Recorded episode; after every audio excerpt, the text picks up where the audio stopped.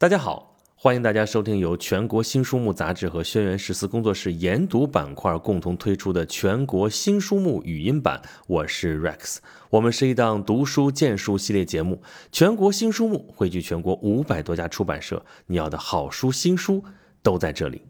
啊，咱们前面讲的都是旅行方面的书啊，旅行不一定非得到国外去嘛。国内也有很多很有意思的地方，对吧？比如说我们今天要说的这一本《去调园古村看老房子》，是由中信出版集团出版的。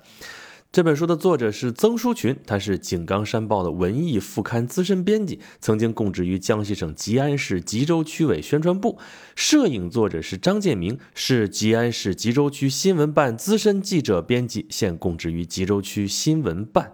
这两位都是本地的作者，写的就是本地的景色是什么？就是江西特有的老房子。其实江南每一个古村落都有自己独特的气质啊，而江西就有一大批的历史文化名村，经历了几百年甚至上千年的风雨洗刷，这些古村已经不再有往昔的繁华辉煌，可是至今仍然保存了完好的古建筑群，还有丰富深厚的民俗文化。他们既有着独一份的个性魅力，也有着一些相近的地域风貌、人文背景、生活理念以及方式。这些相近之处综合体现在这些古村的建筑风物上面，成就了古村的一些标配的建筑。比如说有祠堂、有书院、有戏台、有牌坊、有老街、有古桥。那么调园村就是其中一个典型。调园古村位于江西省吉安市吉州区星桥镇，距离市中心城区有十七公里，被列入江西省第一批历史文化名村。吉安这个地方啊，古称庐陵啊，庐陵这个地方出过一个大人物啊，庐陵欧阳修是也。对，那么调元古村啊。他们的先祖欧阳宏就是与文坛宗师欧阳修同宗，从唐代末年在这地方开基建村以来，至今已经有了一千年的历史了啊！村里人尊欧阳修为宗，村里边建有文忠公祠啊，欧阳修的谥号就是文忠公嘛，文行忠信这样的匾额，至今都高高悬挂在村子里面。那么这个地方自从建村以后啊，从欧阳修之后啊，有过灿烂的科举文化。明清两代是盛产那种学而优则仕的高官名流，他们在科举入仕之后啊，带来了丰厚的经济回报，就有实力在故乡的土地上营建自己年老归田之后颐养天年的理想家园，也有资格给宗族门庭带来荣耀。久而久之，就形成了这样的古老村落。那么调园村呢，包括渭西、庄山两个自然村，现有两百多户人家，八百多位村民，都是姓欧阳的啊，都是欧阳修的嫡系后裔以及宗亲。调园村的先人们在营建村宅的时候啊，尊崇自然，博采众长，结合了本地传统工艺和建材的特点，建成了典型的赣派建筑，尽显了庐陵的风采。村子的四周围绕的是两万多棵四季常青的香樟树，茂密葱茏，绿叶成荫。绿树掩映之下，青砖黛瓦的马头墙，古朴静俊，犹如一幅俊美清新的水墨画。村子里现在有姿态各异的明清建筑一百五十余幢，依山就势，布局如八卦的图形。村中的民居巷道宛若迷宫，村前还有七口水塘环绕，排列有如北斗七星。这样的地理天象的布局，符合道法自然、天人合一的绝佳传统，还有传统的风水理念，也寄托了调园先祖期盼宗族人丁绵延、族业永恒的美好愿望。那么，在这当中，最核心、最神圣的场所，自然就是祠堂。祠堂啊，南方的这些宗族聚族而居的地方都会有祠堂。简单来说，这个地方是供奉祖先牌位、举行祭祖活动的场所，又是从事家族重要事务活动的地方，也是一种乡村的礼制性建筑。在中国古人的生活当中啊，最重要、最庄严的事就是宗庙祭祀，也就是祭祀祖宗嘛。以前啊，普通老百姓是没有这种祠堂的啊，只有帝王、诸侯、士大夫才有宗庙，庶人是不准设庙的。但是随着封建礼教制度的完备，到了宋代啊，朱子也就是朱熹嘛，哎，他就是江西人啊，江西婺源人，虽然那地方属于徽州，原来。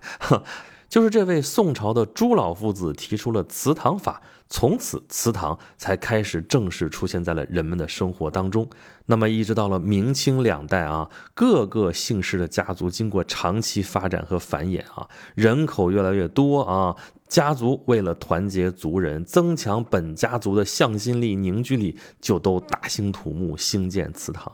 那么。这么重要的建筑，一定得选一个好地方啊，对吧？哎，江西就是中国风水学起源的一个重要地区啊。当然了，这些古村落选址跟营建啊，也不是光看风水哈，也要注重一些自然科学的成分啊。比如说要满足通风啊、采光啊、防洪啊、防潮啊这些基本的要求。那当然，风水也很重要啊，要符合风水上的吉地祥址，在建筑规制上面还要体现出来礼尊茂严啊，尊卑有。序都是有规格的，有一些家族建宅子的时候，往往是先建祠堂，也有一些是在祖先最先居住的地方把旧房改建成了祠堂。这祠堂的文化代代相沿，在中国传统的儒家文化当中，这是尤其不可忽视的姓氏宗族文化啊！传宗接代嘛，这种思想根深蒂固，根植在老百姓的骨髓当中啊！你说传宗接代，你说香火不断，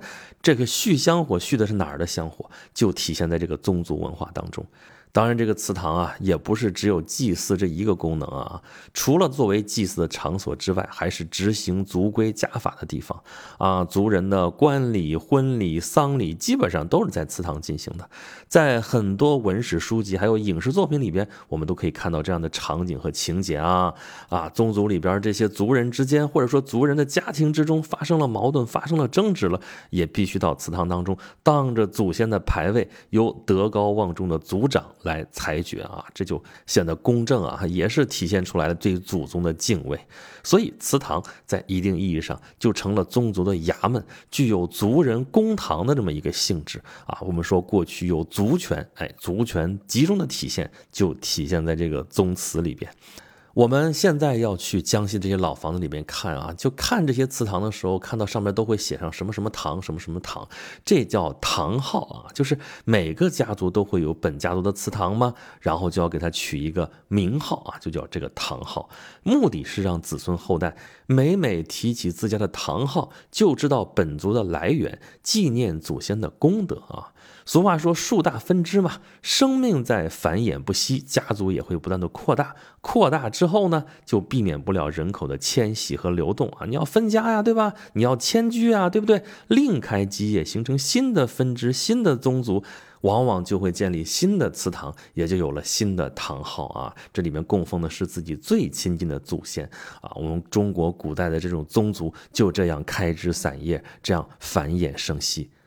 那这儿咱们是简单说了两句祠堂啊，前面已经说了啊，那些标配里边还有别的一些建筑，比方说牌坊啊、戏台啊，这些都是重要的地标性的建筑，还有一些是古代建筑当中的，你像马头墙啊、天井啊、梁架呀、匾额呀、门窗，这都是建筑的重要构件，也都非常有特色。那么在这本书里边啊，有一百多幅实景拍摄的照片。还有详细的介绍啊，语言也都非常的平易近人。如果你想要了解一下江西的这些老房子、古村落，想要去走一走、看一看的话，不妨可以先读一读这本书，去调研古村看老房子，是由中信出版集团出版，曾书群著，张建明摄影的。